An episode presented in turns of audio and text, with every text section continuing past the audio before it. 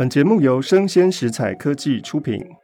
Hello，欢迎一起今天遇到爱玲姐，我是东吴大学中文系的老师钟正道。张爱玲在一九四四年的经典中篇小说《红玫瑰与白玫瑰》付费版上架喽。我们有故事的叙述，还有分析，一共九十九分钟，只要一百四十九元。欢迎支持优质的 Podcast 节目，聆听经典的故事。今天我们要遇到的是张爱玲在一九四四年的六月，上海新东方第九卷第六期发表的一篇短篇小说《红鸾溪》。红是三点水工人的工，一只鸟的这个红；鸾是鸾凤和鸣的鸾。红鸾就是一只很大的，类似于凤凰一样的五彩的神鸟。溪字呢是恭贺新禧的禧，通常我们会用在祝福人家吉祥哈，所以红鸾溪它是一个祝福婚姻吉祥美满的词汇，它也是一个京剧的名称。不过张爱玲当然在这个故事当中用的是反讽的笔法，要来告诉大家，在一个美好的婚礼的背后有多么可怕的事情。小说一开场，我们看到的是楼家姐妹。楼是楼梯的楼，去掉左边木头，楼哦，这是他们的姓。楼家这对姐妹呢，一个叫做二乔，也就是大乔小乔那个二乔啊，一个叫四美。他们在祥云时装公司试衣服。为什么要试衣服呢？因为他们的大哥即将要结婚了，而这对楼家的姐妹。要做女宾相，二乔就问伙计说：“新娘子来了没有？”伙计说：“来了，在里面的小房间里。”其实这对姐妹并不是那么样的关心他们的大嫂，叫做玉清。玉是翠玉的玉，清是清楚的清。二乔只关心她自己的鞋子，她看了一下自己脚上的鞋，说：“哎呀，我今天不应该穿这双鞋来的，等一下要试衣裳。”高矮不对，四美说：“你后天穿哪一双鞋啊？”二乔说：“就是跟你同样的那一双啊。”玉清要穿平跟的，她比哥哥高，不能把哥哥显得太矮了。四美悄悄地说：“玉清那个身子啊，大哥没看见她脱了衣服是什么样子呢？”这对姐妹就开始嘲笑新娘的身材。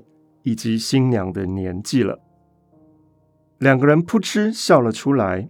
二乔就说：“嘘嘘，说小声一点。”四美就说：“她的身体简直是直地做金石身。”二乔就说：“你这是哪里听来的这么文绉绉的词汇？真的，要不是跟她一块试衣服，还真不晓得她的身材呢。可怜的哥哥啊，以后这一辈子。”四美笑弯了腰说：“碰一碰，骨头就咔嚓咔嚓的响。跟他跳舞的时候，大概听不见吧，让音乐盖住了。但说也奇怪，玉清他说瘦也不瘦啊，怎么一身子骨头呢？”二乔说：“他骨头架子大。”四美接着说：“他白倒是挺白的，可惜就是白骨。”白骨在这里，也许就暗示了我们在结婚当天会看到新娘子像鬼魂一样的出现。那这里的白骨是一个伏笔。四美接着说：“我看他总有三十岁哦。”二乔说：“我们家哥哥才二十六呢。”他也说他二十六。哎，四美说：“其实要打听是非常容易的，他底下还有那么多的弟弟妹妹。”如果玉清瞒了岁数，底下一个一个的跟着瞒下来，年纪最小的，我们想一下，大概就可以看出来了。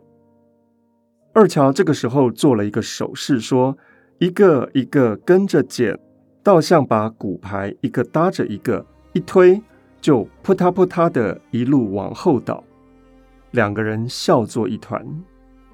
四美说：“明天我去问问学校里面的唐倩。”唐倩是玉清的表妹。唐倩是我们等一下会出场的一个配角，她是海棠的棠，倩是倩女幽魂的倩。二乔说：“你跟唐倩、黎倩这么熟吗？”黎倩是唐倩的妹妹，哈，是梨花的梨。四美就说：“近来他们一直找我讲话，哎。”二乔就指着四美说：“你要小心哦，我们家大哥娶了玉清，还有老三呢。如果是他们看上了我们家老三呢？不是我在说。”玉清他哪里配得上我们大哥啊？而且玉清的那些亲戚，我们更惹不得，就一个比一个还要穷。这个时候，玉清背着镜子站着，回过头去看自己的背影。其实玉清并不像两个小姑子说的这么的不堪，至少她穿着长衣长袖的银白的嫁衣，看起来是非常美丽的。像报纸上广告里面的高尚侍女，玉清的出现，把二乔跟四美比起来呢，二乔跟四美就像是暴发户的小姐了。楼先生虽然是一个读书的种子，但是却是近年才发迹的，所以女儿们身上总有一种新鲜的粗书的喜悦，因为家里突然变有钱了。二乔跟四美开始脱衣服，挣扎着要把旗袍从头上褪下来，衬裙里面看得出他们的乳房。张爱玲形容他们的乳房是赌气似的，鼓着嘴的乳房，好像看到什么都有权利可以生气。玉清从小房间出来，牵了裙子就说：“哎，你们帮我看看有什么要改的地方啊？”二乔很尽责的看了一眼，说：“还好啊，很好啊。”玉清还是不放心，觉得是否后面太长了，也叫四美过来。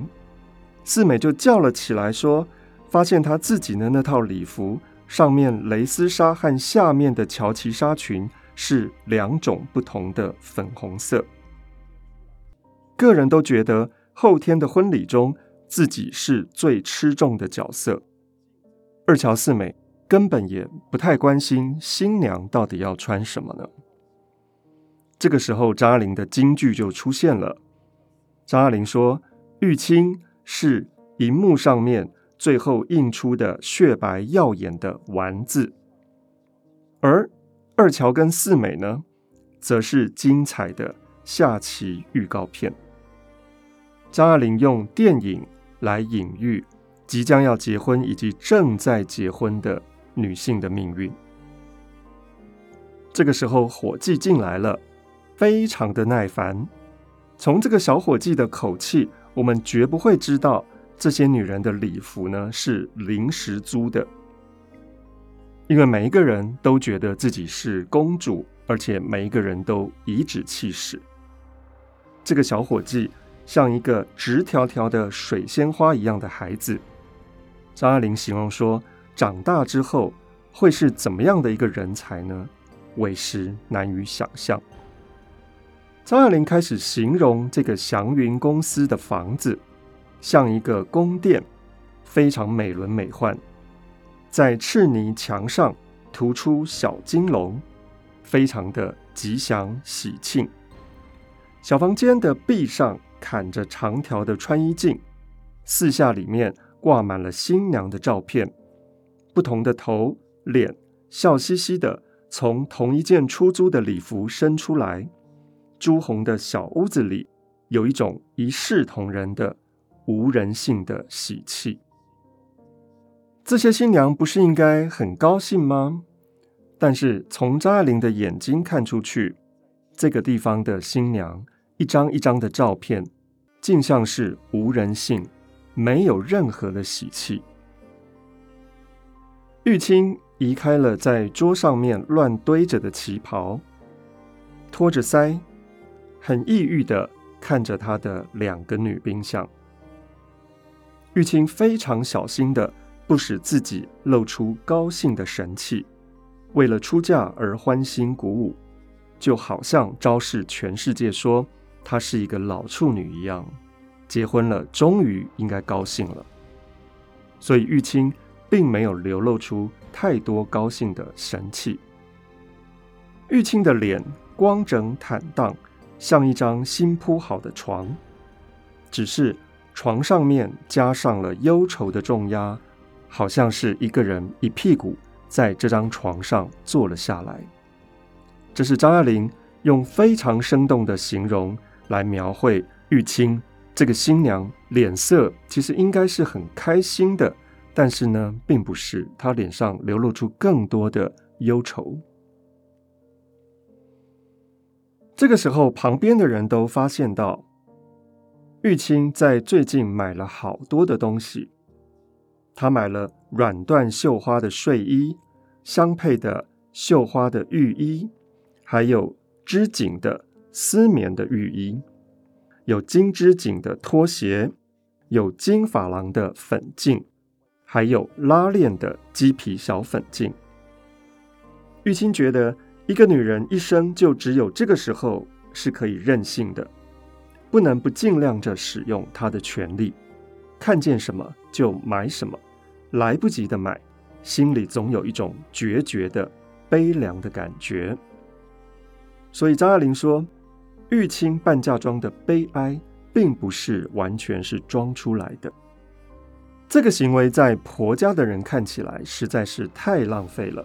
虽然玉清花的是自己的钱，两个小姑子二乔跟四美却觉得很气愤。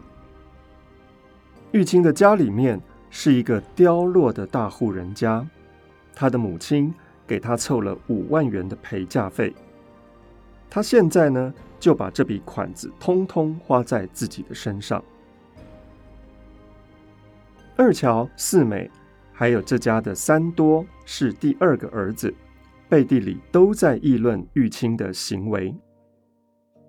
如果按照中国的古礼，新房里的一切的陈设，都应当要由女方来办制。西方呢，如果是女人带了一笔钱过来，是也要供给新房子里面使用的一切的毛巾、桌布、饭单、床单，所以无论是中西新旧，玉清都不可以这样子铺张浪费的。但是楼家的公婆吃了亏不说话，间接吃了亏的这些小姑小叔可没有这么有涵养呢。二乔四美把玉清新买的东西检点过一次。感到一种切身的损害，但是微笑还是微笑着。二乔就笑着问说：“行过礼之后，你穿的那件玫瑰红的旗袍，有鞋子可以配吗？”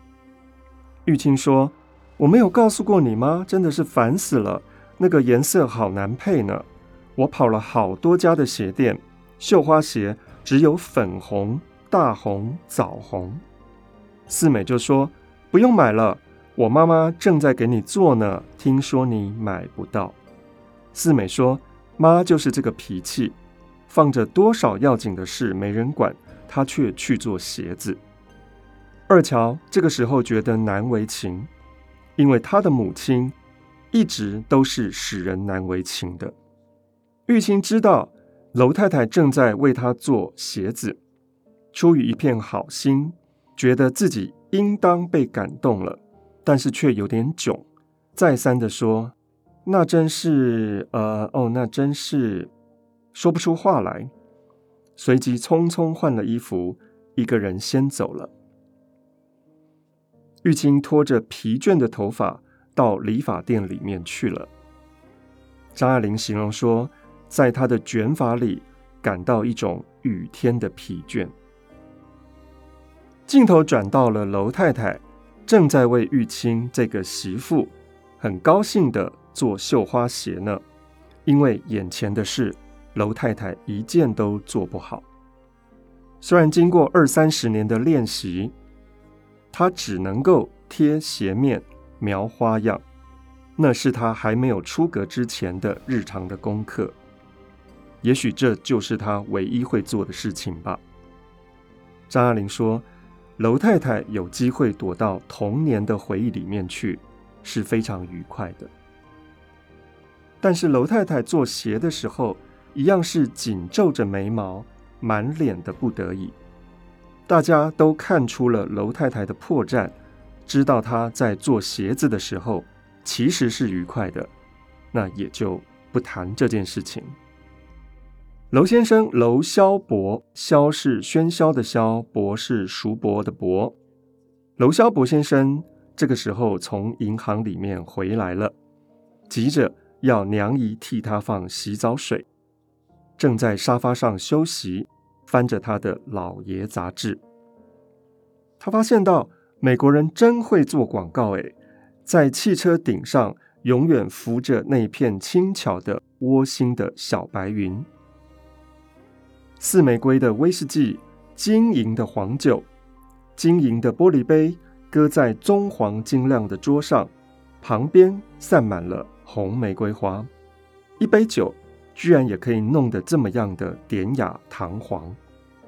从这两个广告，我们看到楼萧伯是非常的赞叹美国老爷杂志里面的这个富贵人家的清华气象。楼萧伯伸手到沙发旁边的圆桌上去拿他的茶，一眼就看到楼太太在桌面底下压着一只玫瑰的拖鞋面，平金的花朵在灯光下面闪烁着。楼先生觉得他的书、他的财富突然之间打成了一片，有一种富贵人家的清华气象，这真的是读书人的德智。虽然他后来的得志跟他十年苦读并不相关，而另一只玫瑰红的鞋面在楼太太的手里。楼萧伯每次看到他的太太，就忍不住的想说：“百忙里，你哪里还有功夫去弄这个东西？你不要去做它了，好不好？”看见他的太太，楼萧伯就可以一直这样的说下去：“拜托你头发不要剪成这样子，这么丑。”压屁股似的，好不好？你图个省事，不如就把头发剃了吧。你不要再穿血青的袜子，好不好？你不要把袜子卷到膝盖底下，好不好？你的旗袍的叉里不要露出一截那个裤子，好不好？楼萧伯每次都用这种焦躁的，但是仍然可以商量的口吻，因为在外面。大家都知道他是一个出名的好丈夫，除了他，没有谁能够可以娶到楼太太这样的女人。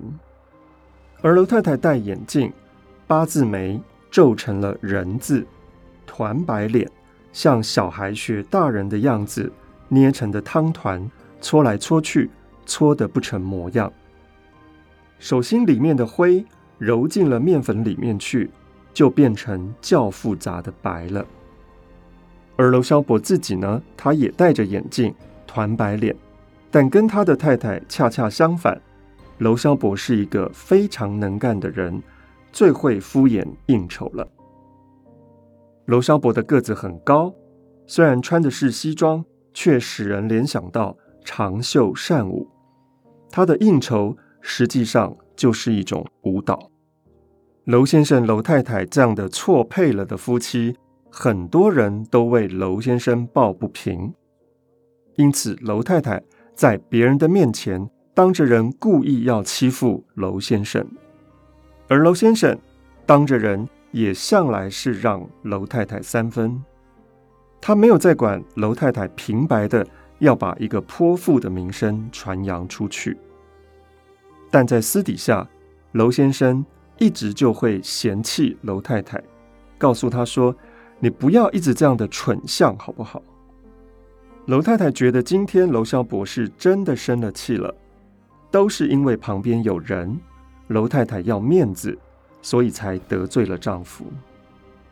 如果这个世界上没有其他人了，娄萧博是不会再理楼太太的。做一个尽责的丈夫给谁看呢？所以楼太太知道，她应当要感谢旁边的人，因此楼太太是更恨旁边的人。时钟敲了九点，二乔跟四美骑着自行车回来了。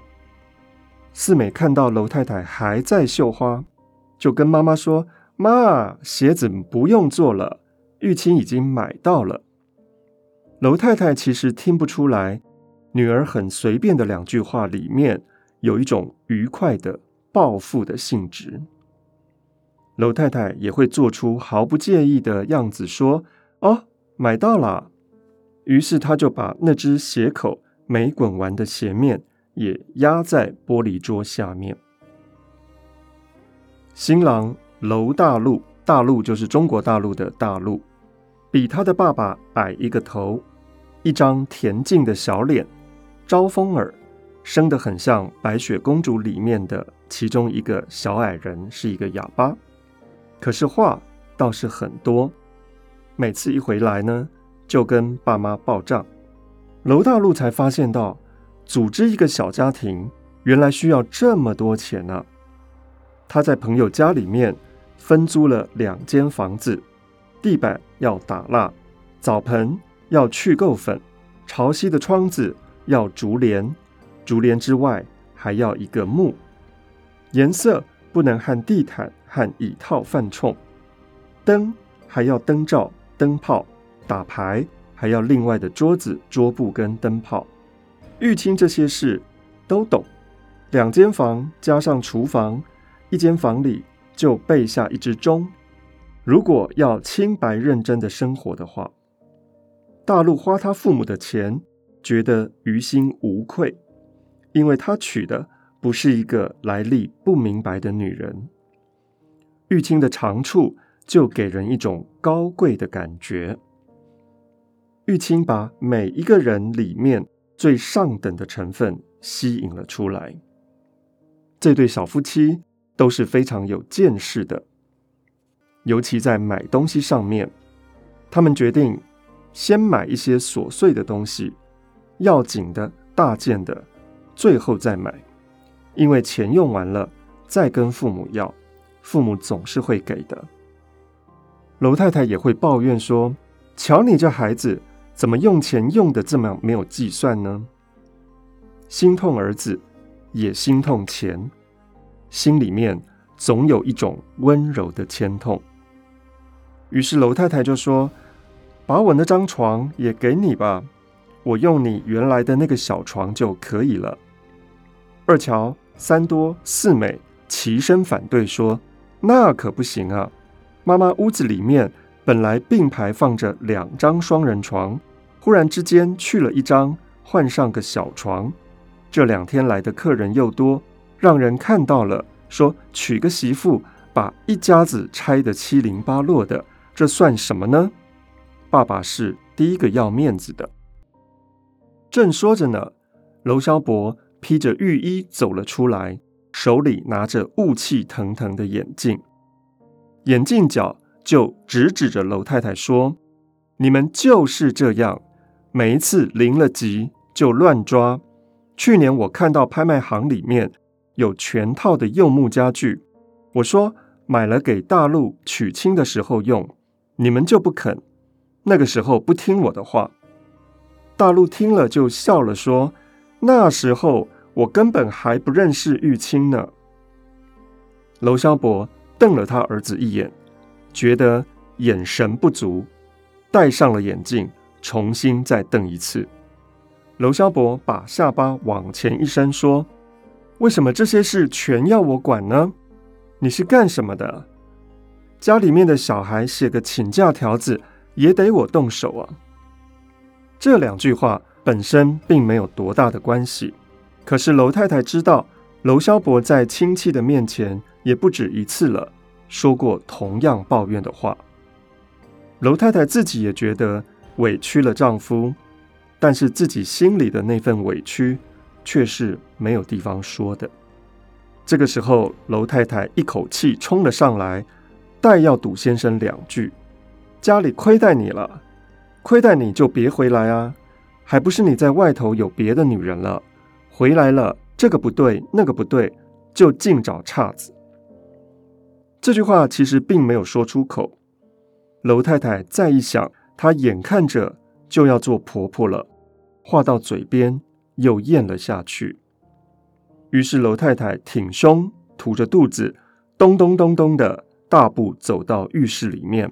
大声的漱口，呱呱的漱着，把水在喉咙里面鼓鼓的盘来盘去，呸的一声吐了出来。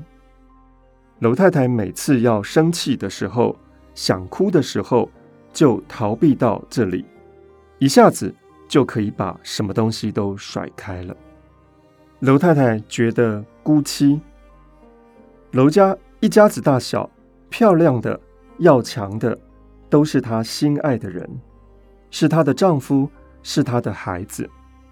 但是这些人常常却结合起来，时时刻刻想要试验她，一次一次重新发现。楼太太的不足，把楼太太放在各式各样的难为情的状况底下，来嘲笑、来看不起、来嫌弃妈妈。楼太太的心里又感觉到一阵温柔的牵痛。